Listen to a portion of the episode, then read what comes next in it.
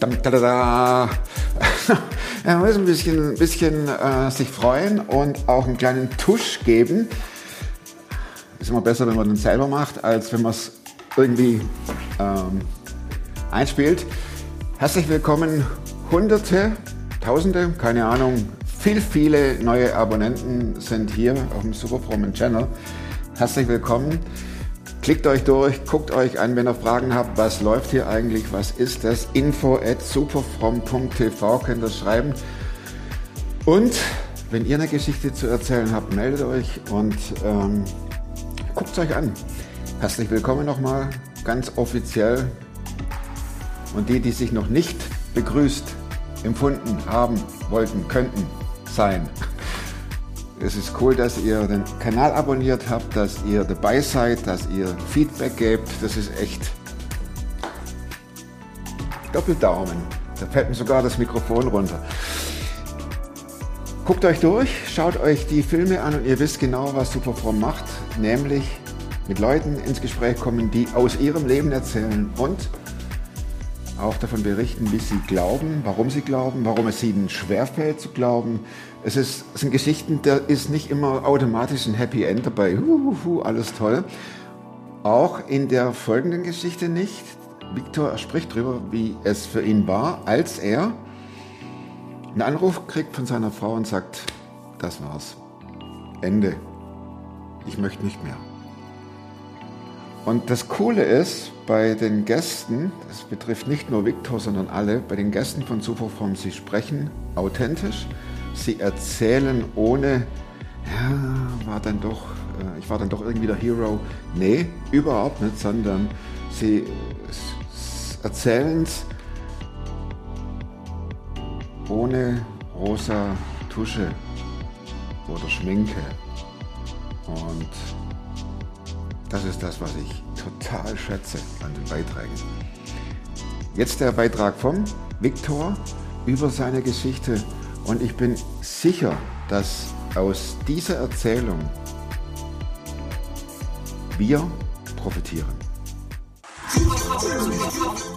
Klar bin ich einer, der gescheitert ist. Ich weiß nicht mal, was da läuft und was es ist. Ich bin in der Hinsicht im Moment ein bisschen privilegiert.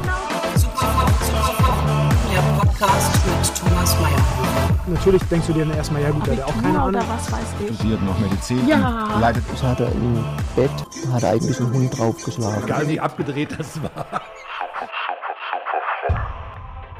Danke, dass du hier bist. Ich freue mich drauf. Ich auch. Viktor, ich steige gerne voll ein und zwar ähm, nicht viel rumreden. Wann fiel dir zum ersten Mal auf, dass du sagtest, mit unserer Beziehung, unserer Ehe, da stimmt was nicht? Hm. Also, Also hat- es, es, ja. es, gibt ja, es gibt ja mm, Zeiten, wo man, äh, sagen wir mal, die sind nicht die besten. Da gibt es Stress untereinander, da nervt man sich ohne Ende. Das ist das eine, aber es sind ja dann auch Zeiten, wo man denkt, das passt nicht mit uns oder was läuft hier schief. Das, das Gefühl, das passt nicht mit uns, hatte ich so nicht. Aber ich habe manchmal gedacht, boah, es könnte, die könnte besser sein, so, ne? Die Beziehung. Ja, oder äh, warum, also, äh, es war für mich keine Frage. Die, die Ehe ist, war richtig, war gut. Ja. Alles, war, alles war richtig für mich. Es gab nicht diesen Moment, wo ich sage, boah, nee, diese Ehe will ich nicht. So, das gab es eigentlich nicht. Okay, das ist der eine Aspekt. Der andere Aspekt ist der, dass du dachtest, oder vielleicht dachtest, das läuft ganz ungut auf ein Ende raus. Gab es den Moment? Ohne dass sie es ankündigte? Ich kann mich an so einen Moment nicht erinnern. Hm. Es gab Momente, wo ich gedacht habe, okay, ähm, nicht alles finde ich jetzt so, so gut, in welche Richtung auch manchmal die Gedanken gingen, von Ehe oder so. Ne? Und ähm, habe ich mich mit schwer getan. Im Endeffekt, klar, jeder, hat sein, ist, jeder ist erwachsen, jeder muss seine, seine Gedanken gucken und so weiter. Und ich hatte an einigen Stellen so das Gefühl, boah, irgendwie äh, gehen da vielleicht manche Gedanken auseinander. Aber für mich war immer so dieser Toast, ja, aus meiner Vergangenheit, du musst aushalten und du musst, ähm, musst aushalten, dass man unterschiedlich ist. Und ähm, es zählt nicht nur, wer du bist, es zählt nicht nur das, was du denkst. Ähm, ich habe schon versucht, meine Gedanken ihr überzustülpen manchmal. Ne? Das muss man schon sagen. So, aber Das klingt negativ? ja, Okay. Genau, wo ich dachte so, boah, das, das ist eigentlich das Richtige. Mama, das ist doch wohl irgendwie ganz logisch. Ja, So ich wird es bin jetzt gemacht. Logischer Mensch irgendwie. So habe ich es gekannt aus meiner Vergangenheit natürlich. Ne? Was so. ist das von der Vergangenheit? Na, ich ähm, komme aus einem äh, russlanddeutschen Hintergrund, ja, und äh, russlanddeutsche Gemeinde, Kirche, wo natürlich schon viel ähm, klare Strukturen oder Regeln vielleicht sind, wo man ganz klar sagt, so hast du zu sein oder Also in der Ehe. So nicht. nur die Ehe jetzt, ne? So muss es funktionieren. genau, Also ja. der Mann ist der Chef. Genau, der Mann ist der Chef, die Frau hat nicht viel zu sagen. So. Und das, ähm, natürlich habe ich mich ganz klar davon gelöst. Ne? So, Ich bin da lange raus aus, die, aus, den, aus diesem Hintergrund und bin da auch viel freier in, in dem Bereich. Aber trotzdem merkte ich, das ist, früher war es vielleicht blau angestrichen, jetzt ist es grün. Das hört sich moderner an und trotzdem habe ich diese Gedanken ähm, von oben herab. War deine Frau auch aus dieser russlanddeutschen? Nein. Ah, okay. Waren Kollisionen vorprogrammiert? Ja, ich hatte den Eindruck, sie hat sich an allen angepasst. So, das haben wir auch am Ende dann rausbekommen, dass wir gemerkt haben, boah, es war schon ein sehr starkes Verbiegen. Mhm. Für sie. Ja, genau. Sie Oder kann man aus. Kann ja also, sein, dass du dich verbiegen musstest. ja, das, den Eindruck hatte ich nicht, dass ich mich verbogen habe in der Ehe. Mhm. Ich war schon immer jemand, der, der ähm, vom Typ her sehr treu ist und sagt, ähm, ich, ich passe mich den Menschen an, ich möchte den Menschen dienen. So. Und das, natürlich habe ich gedacht, boah, sie ist anders. Und sie kommt nicht aus dem Hintergrund. Und ich weiß noch, dass ich mit einem Freund darüber geredet habe vor der Ehe und habe gesagt, natürlich, es werden andere Dinge auf, auf einen zukommen.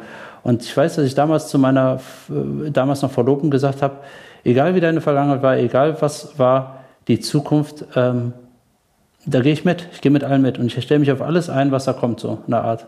Und das war auch für mich so bis zum Tod, das gab es gar nicht anders, diesen Gedanken. Ja. Ich habe nie diesen Verheiratet Gedanken... sein, bis das der Genau, Tod entscheidet. genau, verheiratet sein, bis der Tod entscheidet. Es gab für mich keinen, keinen Weg heraus. Das war überhaupt nicht in meinen Gedanken drin. Ja, das habe ich nie denken wollen. Ja, so, äh, wenn so ein Gedanke irgendwo mal ankam, ich sagte, ne, auf keinen Fall, das ist, äh, geht gar nicht. Ja, da werde ich mir selbst nicht treu. So, das, für mich gab es keinen raus aus dieser Ehe. Und als sie dann ankündigte zu gehen, bin ich aus allen Wolken gefallen. Ich habe nicht mehr geschlafen tagelang. Bin nachts allein am Fenster gestanden, habe rausgeguckt, Sterne geguckt, geweint. Sie war in der Kur, hat aus der Kur angerufen und hat gesagt, ich weiß nicht mehr, ob ich das alles so will. Und das habe ich sofort gehört, das meint sie nicht nur, wenn sie sonst sagt, ich habe keinen Bock mehr darauf, das hat sie vorher mal angekündigt, ne, so, aber das war eher so, naja, das sagt man, wenn man dann in irgendeiner Rage ist, aber das war mir klar, huch, da ist etwas anderes, da ist etwas anderes. Und dann, es war wie, als wenn dir der Boden weggezogen wird. Dein ganzer Lebenstraum eigentlich, so wie man sich das vorstellt, Familie, ich liebe Familie, ich liebe Kinder, ja, ich habe einen Haufen Enkel, mit denen ich immer gespielt habe. Das war alles für mich so, ja, das liebe ich. Ne? Äh, äh, nicht mit Neffen, Entschuldigung, nicht mit Neffen. was wollte ich gerade sagen? Ganz, ich war immer, ich war mein Leben lang mit Nichten und Neffen unterwegs, habe mit denen gespielt, habe äh, auf die aufgepasst. Das war immer so, Kinder war mein Ding, Familie war mein Ding. Und dann falle ich aus, dann zerbricht etwas und ich habe den Eindruck, boah, da zerbricht was und das hat mich völlig um, umgehauen.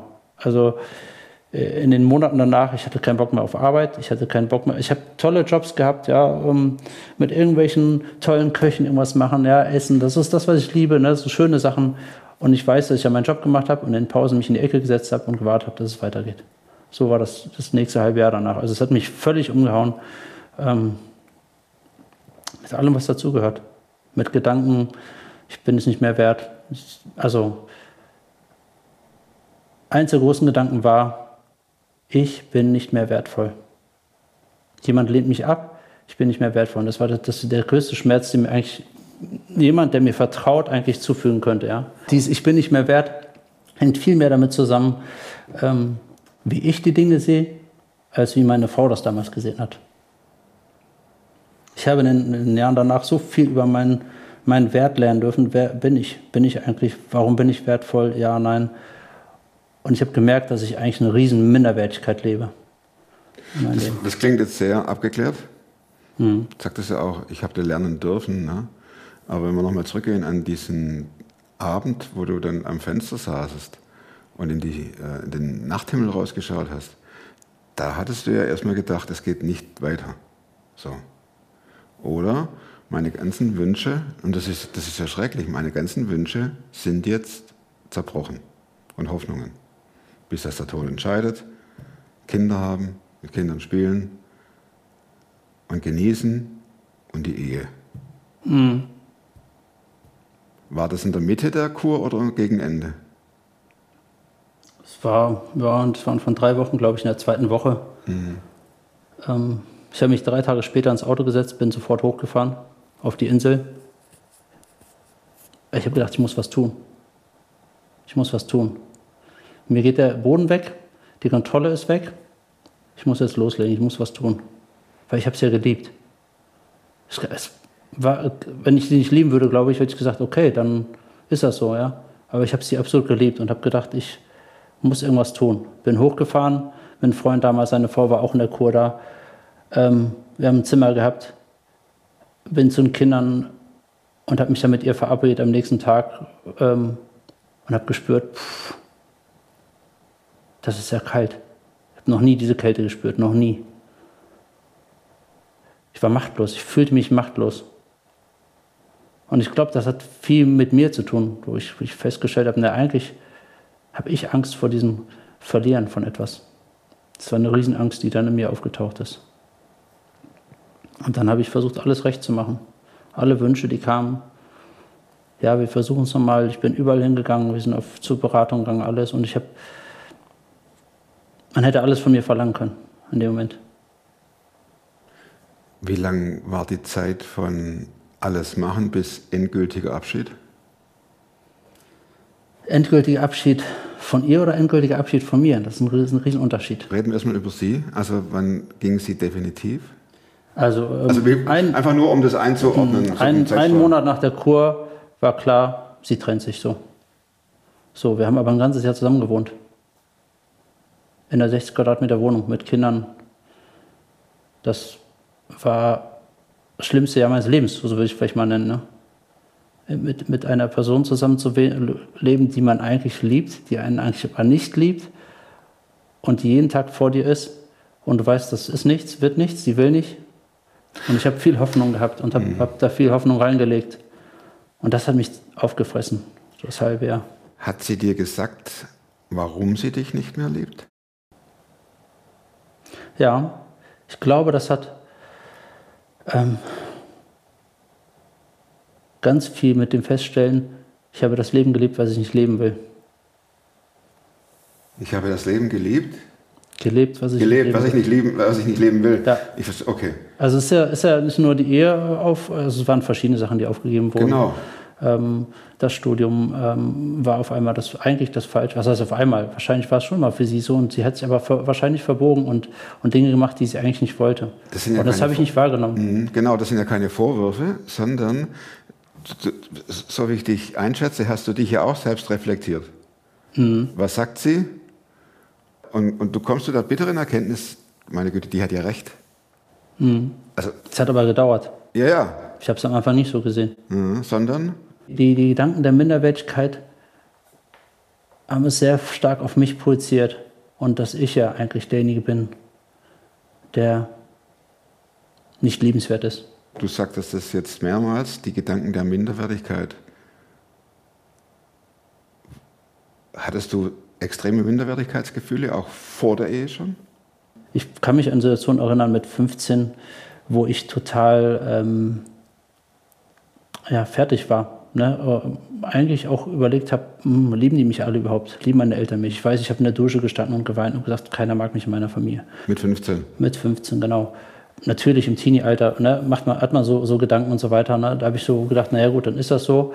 Ähm, aber dann gibt es ein einschneidendes Erlebnis, was ich auch so ein bisschen reflektiert hatte, wo Freunde von mir gesagt haben, wir fahren ähm, Fußball gucken in Köln, ja, und ich wollte natürlich mit und so weiter und habe da versucht mitzukommen und die haben ganz klar gesagt, dass ich nicht mit, dass sie mich eigentlich nicht mitnehmen wollen, ja, wie auch immer das sich ausgedrückt haben. Ja, ich weiß, ich bin nach Hause gegangen, ich habe geheult. Ich habe gesagt, das ist also das ist Ablehnen. Diese Ablehnung, dass mich jemand ablehnt, war die, was, war die größte Schmerz, Schmerzsache in meiner ganzen Teenie-Jugendzeit. Und da kommt es wieder hoch jetzt. Und dann kommt es wieder hoch. Und da kommt jemand, der lehnt mich wieder ab. Ja. Und ich habe gedacht, das ist der größte Schmerz, den ich habe. Das Schlimmste, was man mir zutun, äh, anfügen kann, war mir dann klar, ist abgelehnt zu werden. Und als sie auszog, war das der absolute Horrortag schlechthin, oder? Oder war es Befreiung? Der Auszug selber, der ein Jahr später war, war nicht mehr der Horrortag, weil dann konnte ich mich darauf einstellen. Das Jahr Schlimmste war der, der Anfang, ja. Und, und die Zeit, die Monate nach, dem, nach der Trennung, wo ich eigentlich, wo sie eigentlich gesagt hat, ja, wir gucken mal, vielleicht gibt es ja noch was, lass uns mal zur Beratung gehen und so. Das hat mir Hoffnung gemacht. Und ich habe gesagt, ich tue alles dafür. Und das war hart, das war einfach hart. Und dann trotzdem zu merken, nein, da eigentlich hat sie schon lange die Entscheidung getroffen. Das ist ja so, als ob du feststellst, die Fälle schwimmen dir davon. Ne? Du, du, du machst und machst und machst und machst. Wie so ein Albtraum. Ja, also wir haben gerade ein Haus gekauft, ja, und das so renoviert, mitten in der Renovierung. Wir waren noch in einer kleinen Wohnung, 60 Quadratmeter, zwei Kinder, äh, zwei und vier Jahre alt. Es war absolut, der Tag war voll gefüllt bis hinten gegen. Ich war schon am Anschlag eigentlich, habe geguckt, dass ich irgendwie alle Fälle zusammenbekomme und dann kommt diese Trennung da rein.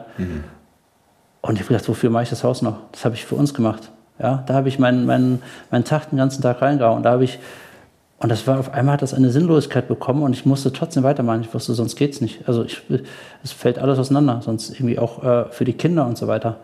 Und habe dann im Haus immer weiter gewerkelt und so weiter ähm, und bin dann ein Jahr später ins Haus gezogen und mit dem Tag ist sie auch weggezogen. Dann auf eine Insel, 400 Kilometer weiter. Und ich bin mit den Kindern erstmal alleine eingezogen, die ersten paar Wochen. Welchen Stellenwert hat Gott da? Ja. Denn es läuft ja nicht so, wie man sich das absolut, äh, erbittet. Ne? Also ich habe, der, der erste, der, die ersten Gedanken, die ich immer hatte, war, boah, wenn, wenn Gott auch Ehe will, warum passiert das jetzt? Das waren so Gedanken, die ich nicht verstanden habe. Ich habe nicht verstanden, Gott will auch Ehe, er will auch, dass Menschen zusammen sind. Und jetzt passiert's. Und für mich ist das so wichtig und warum lässt Gott das zu? Waren schon die ersten Gedanken. Ging das auch in die Richtung? Äh, unter der Dusche heulen, nicht mit ins Stadion dürfen, verlassen werden, diese Minderwertigkeit. Und jetzt macht Gott noch was oder passiert was, was du nicht über, weder über das Gottesbild dein eigenes äh, Plan kriegst oder Naja, also die, wie hat sich das mit der Minderwertigkeit in dieser ganzen Phase ausgewirkt? Es war so, dass ich ja keinen angerufen habe einem Trainingszeitpunkt. Als meine Frau angerufen hat aus der Crew, habe ich keinen Bescheid gesagt. Ich habe gesagt, ich kann doch nicht, ich kann doch nicht jemandem sagen, dass ich hier Schwäche habe. Ich kann doch nicht jemandem sagen, dass die Ehe gerade nicht gut läuft. peinlich. Das war mir absolut peinlich, genau. Die große Scham, die dann irgendwie aus meiner Kinderzeit da mit reinkommt. Ich, und, das, und ich habe es für mich behalten, wochenlang. Ich habe versucht, alleine zu kämpfen, nach vorne zu gehen, zu gucken, wie kriegen wir das irgendwie hin. Und ich wollte auch, habe mich auch nicht getraut, Hilfe anzunehmen. Als ich im Haus war mit den Kindern, ich war völlig überfordert. Ja, zwei, zwei Jahre, vier Jahre. Ich war völlig fertig. Mittags konnte ich nicht mehr. Mittags lag ich auf dem Sofa und gesagt, ich kann nicht mehr. Und dann habe ich gesagt, ich rufe keinen an. Ich, ich frage doch keinen nach Hilfe. Kann ich doch nicht. Ich kann doch nicht Schwäche eingestehen. Ja. Und wie kam es zur Veränderung? Also in Hat's so mit einer Krise, zu tun? in so einer Krise, nein, ich glaube, es ist, hat etwas mit der Krise grundsätzlich zu tun. Ich habe ja mehrere Krisen im Leben erlebt und habe immer gemerkt, in einer Krise wächst etwas richtig Gutes raus. So, das Ist kann ich jetzt im Nachhinein sagen. In dem Moment habe ich es nicht, nicht so wahrnehmen können, überhaupt nicht. In dem Moment denkst du, es ist alles vorbei, ich will nicht mehr leben und so weiter. Aber was danach ähm, immer passiert ist, dass ich wusste, da wächst etwas Gutes raus. Also ist das in dieser, dieser ganzen Trennungsjahr, äh, bevor ich da ins Haus eingezogen bin, habe ich Gott ganz stark angerufen und gefragt, was willst du? Was möchtest du? Ich bin bereit, ich will deinen Weg gehen. Wenn du etwas möchtest, tu das so. Und das hat gedauert. Und nach sechs oder sieben Monaten gab es eine Initialzündung, wo ich dann da im, im Büro saß, in meinem neuen Haus, wo ich ein Büro schon eingerichtet hatte, mich da hingesetzt habe. Und Gott sagte, im Gebet, du hast, ich war beim Hören im Gebet, habe Leute hören lassen und was sie so, was sie so, was Gott zu ihnen spricht. Und da waren Leute dabei, die kannten mich nicht, muss ein bisschen Exkurs machen und haben mir dann diese, diese Texte zukommen lassen. Und da gab es einen Text, der hieß, du hast, ähm, im Keller ist eine Tür offen und da zieht's drin. Und ich habe dann dieses. Im Keller ist eine Tür offen und, Und da es zieht rein. Sieht zu, dass sie zukommt, wird so in der Art, ne? So zusammen, kurz zusammengefasst. Und ich dachte, okay, was ist es? Und dann habe ich mich erinnert, ja, ich habe vor zwei Jahren, gab es etwas, wo ich Gott versprochen habe, ich möchte dann Gebetskreis bilden, der für unsere Firma betet und so weiter. Und ich habe es nicht getan.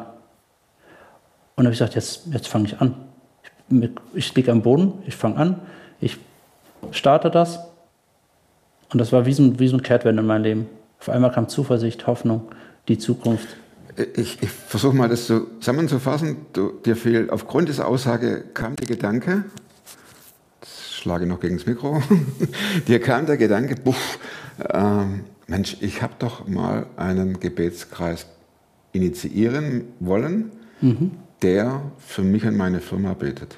Und da war dir klar, das ist der Punkt, den ich jetzt angehen muss. Ja. Und das hat alles bei mir verändert. Das hat meine Gedanken verändert. In dem Moment, wo ich, wo wir 30 Leute habe ich gefunden, die jeden Tag für mich und äh, für unsere Firma gebetet haben, das hat mich so verändert, meine Gedanken, wie nie im Leben zuvor. Ich habe Dankbarkeit gelebt und ich habe gedacht, ist völlig egal, welcher Umstand ist, ich werde dankbar sein. Ich werde den Weg gehen, ja, und wenn du Gott mit mir gehst, dann kann mir nichts passieren. Das war so, das habe ich mir selbst gesagt, nicht gefühlt. Es war kein Wunsch- und Zielorientiertes, sondern du wusstest ja nicht, wie es ausgeht. Ich wusste nicht, wie es ausgeht, nein, gar nicht. Hat es deine Frau auch bemerkt, dass sich der Viktor verändert? Ich weiß es nicht. Na, ist ja auch egal. Ich habe eine Tiefe in der Beziehung zu Gott bekommen, eine Intimität, wie ich vorher nie kannte. Ja, ich war immer in Kirche und alles, ja, mit, vom Teenie-Alter an und man hat in der ersten Reihe gesessen und hat die große Bibel neben sich gehabt und, und fand sich richtig fromm und alles, ja. Auch stehen wir mit einem Täschchen nach vorne, Ja, oder? ja. Ne? Ich, ich kann mich an meinen Taufgottesdienst erinnern, ja, ich bin völlig überflügelt, saß ich da in der ersten Reihe und habe gesagt, boah, die denken alle, ich bin ein toller Christ und so weiter, ja. Ähm, ganz stark Anerkennung, ja, so, die nehme ich an, so. Aber festzustellen, dass ich, dass ich eine Intimität in der Beziehung zu Gott leben kann, so intim und die über, ich mache meine tägliche stille Zeit und lese die Bibel nach Vor- Vorgang, ja, äh, nach, äh, nach genauem Plan, hinausgeht und eine tiefe, intime Beziehung zu Gott entwickelt habe, die ich gar nicht in Worte fassen kann, die in den Jahren danach so passiert ist, Bis heute? bis heute, die eigentlich immer noch stärker wächst gerade. Wo ich einfach, das habe ich nie vorher erlebt. So eine tiefe Beziehung, ähm, wo Jesus einfach da ist, präsent ist und jederzeit zu mir reden kann und es mir etwas sagt und ich Erkenntnis bekomme und so weiter. Und die, das habe ich früher, muss es starke Regel sein, es musste kontrolliert sein, es musste funktionieren. Damit du ja, musste logisch sein. konntest, Ja. innerlich? Und da festzustellen, er will, dass ich komplett in eine ganz tiefe Beziehung zu ihm lebe. Wie ging es dann weiter? Deine Frau zog aus. Du hast es sich verändert, dir ist Gott begegnet, ganz neu. Ja. Du hast, äh, Es, waren, es folgten zwei harte Jahre, wo ich ähm, einfach gekämpft habe für die Kinder. Ich wollte den Kindern, das ist, also das, das, das Schmerzhafte an dieser ganzen Sache im Nachhinein sind eigentlich das, was, was mit den Kindern passiert. Und ich wollte einfach für die Kinder äh, eine, eine Konstanz schaffen, dass sie sich einfach zu Hause fühlen dürfen. Zu Hause sind trotz dieser ganzen Umstände, trotzdem, dass sie nicht mehr mit Mama und Papa zusammenleben können. Ähm, die sind dann, also wir haben am Anfang immer geteilt, dann waren die Hälfte der Zeit bei mir, die Hälfte der Zeit, wenn ich mal auf Jobs musste, waren die dann bei meiner Ex-Frau. Und ähm, das war schwierig, auch, auch 200 äh, oder 380 Kilometer zu fahren mit der Fähre, sechs, sieben Stunden Fahrt, jedes Mal ähm, hochzufahren, wo du eigentlich nicht hin willst, um deine Kinder zu sehen und so weiter. Es war richtig schwierig und hat mich richtig viel Kraft gekostet. Aber ich habe gesagt, ich möchte es für die Kinder machen, ich möchte kämpfen. Und nach zwei Jahren war ich so fertig, dass ich gesagt habe, boah, ich kämpfe doch immer nur alleine. Warum lässt du dir nicht helfen? Warum ist die Scham immer so groß? Und dann habe ich mich, nach zwei Jahren. ja, nach zwei Jahren habe ich dann so langsam verstanden, dass ich Hilfe annehmen darf von anderen. Natürlich kam in der Phase noch dazu, dass meine Mama hat einen Schlaganfall bekommen und saß im Rollstuhl und sie, sie würde mir am liebsten helfen, sie konnte aber nicht. Ja, für sie war das auch dann ganz schwierig, weil sie eigentlich immer jemand war, der Hilfe geholfen hat auch. Ne? Und dann, ich habe natürlich viele Geschwister, die haben auch geholfen, aber ich habe nie nach Hilfe fragen wollen. Und nach zwei Jahren hast du gesagt, ich kann nicht mehr. Ich brauche jetzt Hilfe. Nach zwei Jahren habe ich gesagt, ich kann nicht mehr nur machen, ich darf auch sein. Ich darf einfach auch sein. Ich darf auch Entspannung haben, ich darf auch genießen. Und dann habe ich angefangen, bin in die Sauna gegangen.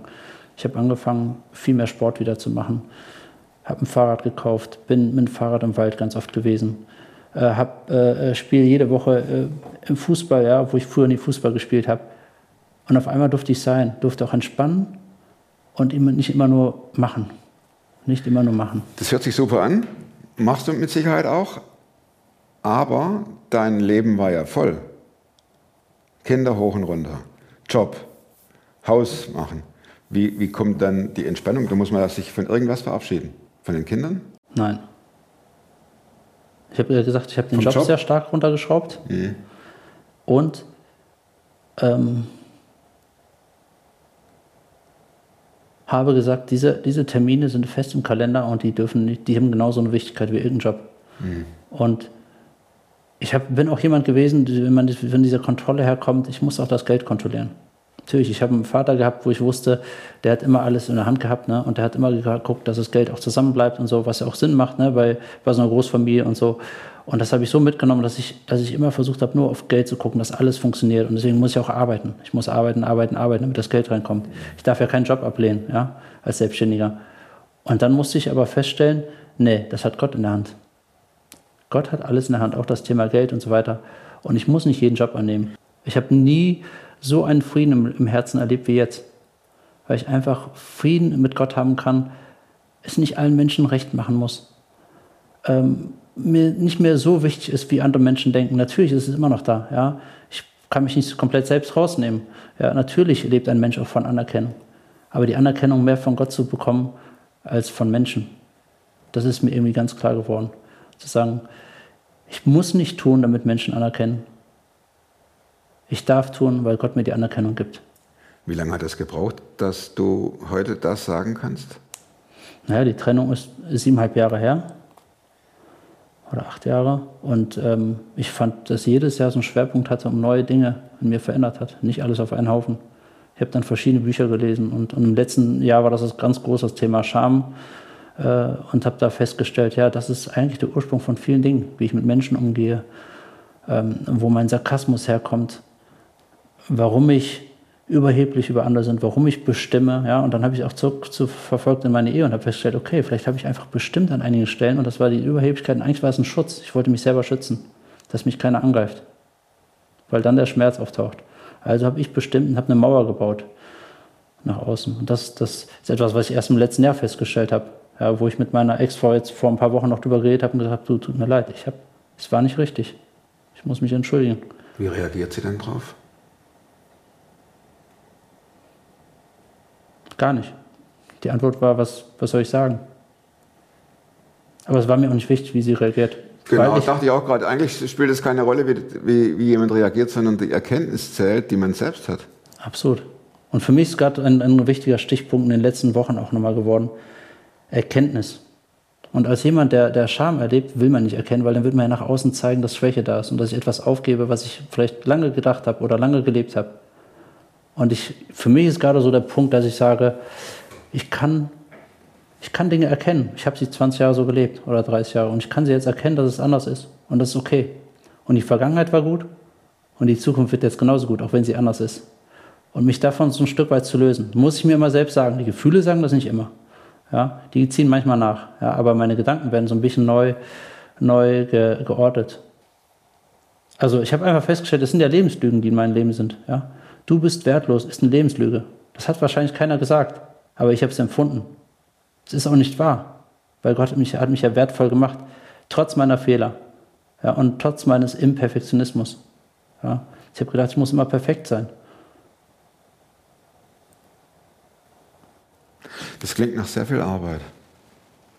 Ja, Also nicht nur, und ich frage das bewusst, nicht nur die Hände falten und sagen, Jesus, jetzt hilf mir. Oder? sowohl als auch. Ja, ja, Also, genau. Sowohl als auch ist, ist, ist, ist okay. Aber das heißt halt sowohl als auch. Ne? Beten ist das eine, klar, aber sich auch auf den Weg machen, das andere. das Schwierigste, glaube ich, ist das. Machen habe ich ja kein Problem mit. Ja, weil du Machen kann ich bist. immer. Ich bin ein Machertyp, ich kann immer machen. Ja. Aber jetzt das Schwierigste an dieser Stelle war nicht zu machen und zu sagen, jetzt kommt Gott und er darf etwas in mein Leben hineinleben und etwas verändern. Das war schwierig. Was hat er verändert? Ganz stark meine Gedanken und meine Selbstwahrnehmung. Die Erkenntnis war so positiv. Ja. Ich sage, ich erlebe eine Freiheit, die ich nie in meinem Leben erlebt habe. Es ist so befreiend. Ich weiß, dass ich in meinem Wohnzimmer getanzt habe, ja, dass ich, dass ich eine Befreiung erlebt habe, wo ich sage, ich kann hier allein vor Gott tanzen, für mich alleine und kann Befreiung erleben, weil es nicht mehr so wichtig ist, wie jetzt irgendjemand denkt, weil ich nicht mehr allen Menschen recht machen muss. Ja? Natürlich habe ich Verantwortung auf der einen Seite, ja, aber trotzdem muss ich mich nicht komplett verbiegen und es allen Menschen recht machen. Ich muss es in der Beziehung zu Gott muss es stimmen für mich und das ist eine Freiheit, die ich erlebe, dass Gott macht und er Dinge verändert und ich nicht mehr kämpfen, kämpfen, kämpfen und machen muss. Ich darf machen. Ich habe die Fähigkeit, ich habe die Power, manchmal Dinge zu machen und dann lege ich los. Aber ich muss nicht. Und das hat mich so unheimlich befreit. Wie macht das mit den Kids heute? Das sind ja jetzt siebeneinhalb, acht Jahre, sagtest du? Ja, die sind in den kompletten Ferien immer bei mir und während der Schulzeit äh, auf der Insel oben. Also das, das heißt, dass da auch etwas äh, Entlastung eingetreten ist, ne? Nicht mehr Absolut, das hat sich, hoch, hoch, hat sich alles geregelt und ich, ich fahre ja auch trotzdem noch hoch, aber ich fahre ganz anders hoch. Ich habe ich hab irgendwann für mich erkannt, du kannst dich jetzt dagegen wehren. Und das ist, ich weiß die Nächte vorher, bevor ich immer hochgefahren war, war immer schwierig. Ich konnte nicht schlafen und ich wollte eigentlich nicht da hoch. Ja, so, ich wollte, meine Kinder wollte ich sehen, aber ich will nicht auf einer Insel äh, meine Ex-Frau sehen, vielleicht mit einem anderen Partner. Das schmerzt unheimlich. Ja. Das war, ich habe mich dagegen aufgestellt. Und irgendwann muss ich dann sagen, ich muss es zulassen, weil es hat nichts mit mir zu tun. Das ist, hat nichts mit meiner Minderwertigkeit zu tun. Und das hat mich befreit. Und ich fahre jetzt gerne hoch. Ja, und ich bin gerne da bei meinen Kindern. Ich habe mir auch schöne Sachen geschaffen. Ich habe ein Café unterwegs gefunden, wo ich immer anhalte, immer an der gleichen Stelle, eine Rösterei, wo es leckeren Kuchen und Kaffee gibt. Äh, habe auf der Insel eine Stelle gefunden, wo ich ganz alleine morgens sitzen kann äh, und auf, dem, auf das Meer gucken kann und, und eine richtig schöne Zeit habe. Und das sind so Highlights, die ich mir dahin gepackt habe, wo ich sage, hey, das Leben ist schön. Kannst du sagen, weil du dich mit der Situation und vor allem mit dir auseinandergesetzt hast? Ja. Und nach acht Jahren kannst du sagen, das Leben ist schön. Absolut. Das ist der Hammer. Absolut. Also im ersten Jahr hast du das Gefühl gehabt, du brauchst auf jeden Fall jemanden. Du kannst doch nicht alleine leben. Du brauchst auf jeden Fall jemanden. So, das ist dieser, dieser innerliche Drang, weil ich mein Leben abhängig von einer von Personen gemacht habe, von anderen Menschen. Abhängig vielleicht von der Beziehung. Vielleicht habe ich viel reingelegt in die Anerkennung, die meine Frau mir gegeben hat. Hm. Die habe ich auch bekommen. Und es gab richtig schöne Zeiten in der Ehe, die ich ja, nach wie vor feiere und auch so stehen lassen kann. Weil das schön war. Und nicht negativ. Aber ich habe gemerkt, trotzdem bin ich manchmal abhängig von der Anerkennung von ihr gewesen.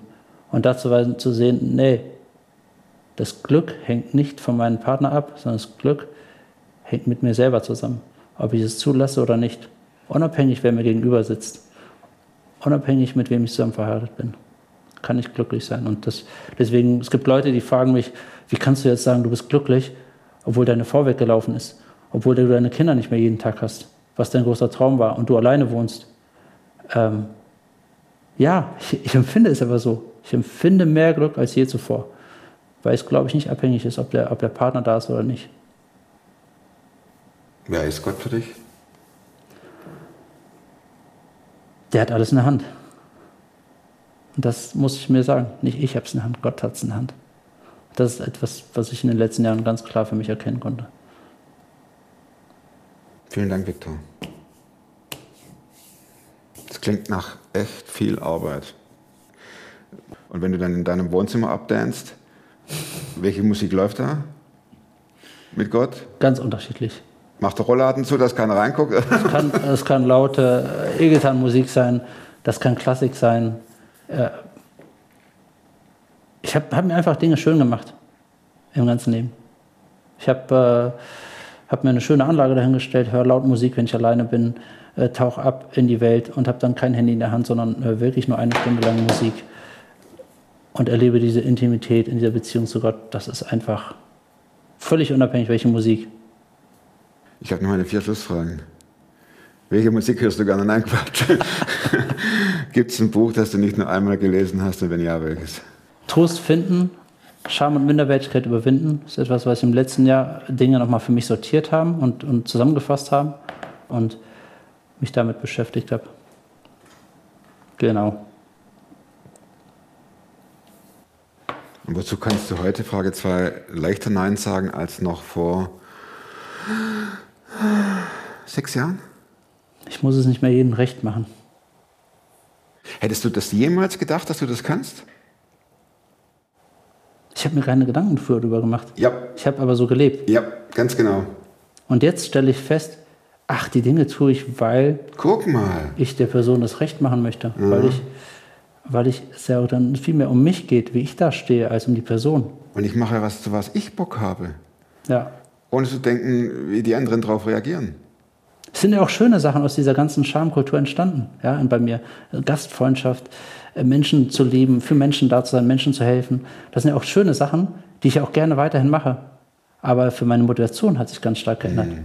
Weil ich dann, dann denke, wie kann ich jemandem etwas Gutes tun? Wie kann die Person etwas Gutes empfinden? Und es geht dann gar nicht mehr darum, äh, empfinde ich mich gut dabei, dass ich der etwas Gutes tue. Welche Überzeugungen, Verhaltensweisen oder Gewohnheiten, die du dir in diesen sechs Jahren angeeignet hast, haben dein Leben definitiv verbessert. Dankbar sein und in allen Umständen schöne Momente schaffen. Das ist so, glaube ich, das, was meine Verhaltensweisen geworden ist.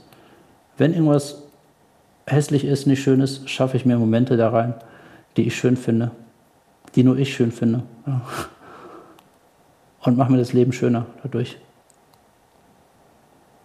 Jetzt bin ich auf dein Plakat gespannt. Ich ahne es ja schon ein bisschen, aber wenn du da irgendwo eins aufstellen könntest in einem vielbefahrenen Ort, was würde draufstehen?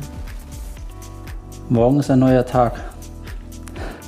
Okay, ich würde sagen, ich hätte gedacht, sei dankbar in allen Dingen oder so. Ne? Morgen ist ein neuer Tag, nutze die neuen Chancen.